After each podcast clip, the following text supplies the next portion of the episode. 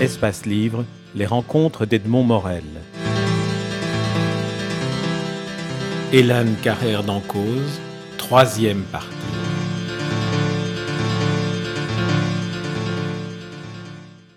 La réforme constitutionnelle qu'il voulait installer à la fin de sa vie, et donc qu'il aurait, qu'il aurait promulgué s'il n'avait été assassiné sauvagement deux jours avant que, que ça ne puisse se faire, était en plus une démarche à titre personnel qui était infiniment généreuse et, et tournée vers le, le, service public davantage que vers l'intérêt personnel, parce qu'il était sur le point, enfin, il avait décidé d'abdiquer en tant que tsar, alors qu'il réformait la, la Constitution et alors qu'il réformait l'organisation de l'État.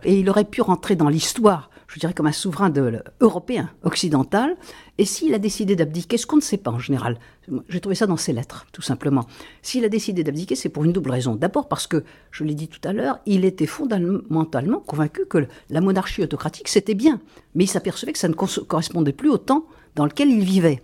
Donc, si vous voulez, il a accompli un chemin politique qui n'était pas celui de ses propres convictions, mais celui que la raison lui dictait. Et mais il n'avait pas envie d'être le. Enfin, il pensait que euh, il aurait fait son travail, mais qu'il ne pouvait pas être le souverain de la monarchie constitutionnelle. Alors, il y a une autre raison. Euh, Katia, l'amour de sa vie, euh, la mère de ses enfants, trois ont survécu. il lui avait promis, au fond, que le jour où il pourrait l'épouser, il l'épouserait. Pour, je dirais, compenser ces années de clandestinité, elle, elle souhaitait être couronnée. Et il ne pouvait pas la couronner. Il a décidé de la couronner mais de payer cela aussi de son abdication. C'est-à-dire qu'il estimait que comme souverain, il n'avait pas le droit de la couronner, mais il allait le faire pour payer sa dette à l'égard de la femme. Et comme souverain, il avait euh, mis en place, il mettait en place un système constitutionnel, mais qui était contraire à ses convictions.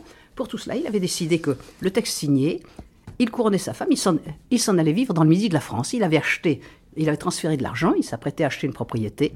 Euh, c'est Katia qui, après son assassinat, s'est installée dans le midi de la France où elle a vécu. Alors, ce que, ce que vous venez de, de, nous dire montre aussi une autre facette de votre livre, qui est vraiment un ouvrage très complet qui embrasse toute l'histoire du, du, règne d'Alexandre II, en en expliquant bien les, les, les, origines et toutes les strates qui ont précédé ce, ce règne. Mais c'est aussi un, le portrait d'un homme. Et il y a certains chapitres qui sont tout à fait euh, attachants et presque attendrissants, comme par exemple les lettres, le courrier qu'il échange avec son père lorsqu'il voyage à l'étranger. Et on sent qu'il y a une sorte de lien très affectueux, qui est une autre forme de rapport père-fils que ceux que Tourguenieff décrit euh, plus tard, mais qui sont une constante dans l'histoire des souverains russes. Oui, qui sont une constante et qui, dans ce cas-là, dans le cas de Nicolas Ier, qui était un homme, un autocrate très dur, mais qui était un père extraordinairement attentif, euh, tout cela éclaire des rapports tout à fait particuliers, des rapports en effet d'affection qui on peut avoir avec l'histoire des trônes.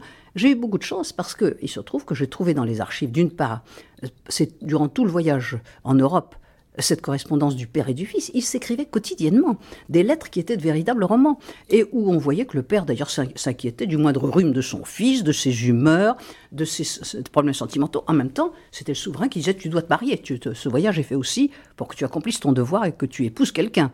Et c'est comme ça qu'il l'a arraché au bras de Victoria.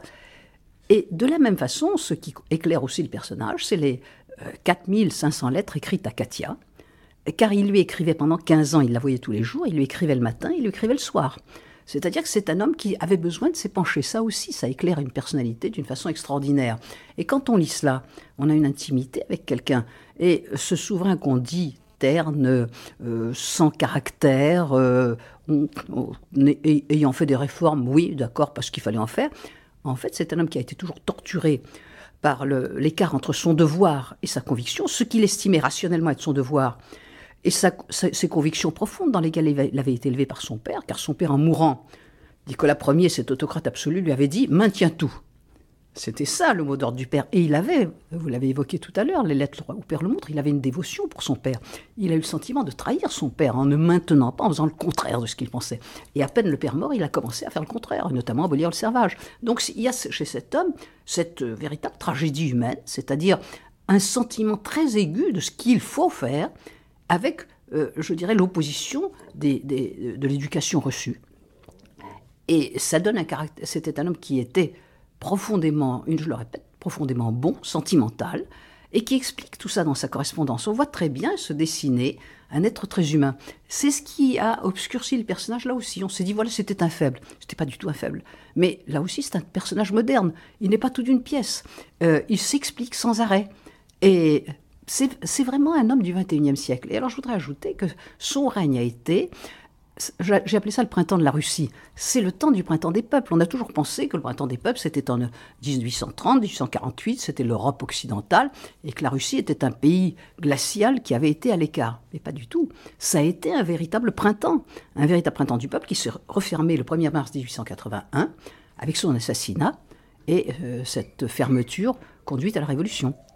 Alors euh, effectivement, en, vous lisant, on, a un portrait de cet homme que vous réhabilitez finalement dans, toute sa personnalité complexe, mais on a aussi euh, sur l'histoire de, la Russie une, sorte de peut-être, je me trompe, je vais, je vais essayer mon hypothèse avec vous, une, manière de comprendre aussi la Russie d'aujourd'hui et la difficulté des réformes même aujourd'hui, y compris les, les rapports entre père et fils, parce que Poutine et son successeur, on a l'impression de voir le, même, le même phénomène. Le, le, père euh, continue à être, présent, à avoir formé son successeur. De même des conflits comme la guerre de Tchétchénie sur lesquels je vais vous citer, vous avez cette phrase qui, concerne la Tchétchénie et le Caucase à l'époque d'Alexandre II, mais qui pourrait s'appliquer encore maintenant. Le Caucase, dites-vous, une région d'une complexité pas mesurée, une infinité de peuples et de langues n'avait en commun que l'islam et le refus d'être dominé par la Russie. On a l'histoire de la Russie contemporaine. Exactement, et une des raisons pour lesquelles j'ai écrit ce livre, pour deux raisons. D'abord parce que ce personnage m'intéressait, les m'intéressaient, mais aussi parce que moi je suis une spécialiste à la fois de l'histoire et de l'histoire de russe contemporaine. Et je me suis toujours interrogée sur les, je dirais, sur la difficulté qu'avait ce pays à se transformer, sur ce que, sur une espèce de malchance historique euh, qu'on voit très bien le 1er mars 1880, mais qu'on voit à toutes les étapes de l'histoire.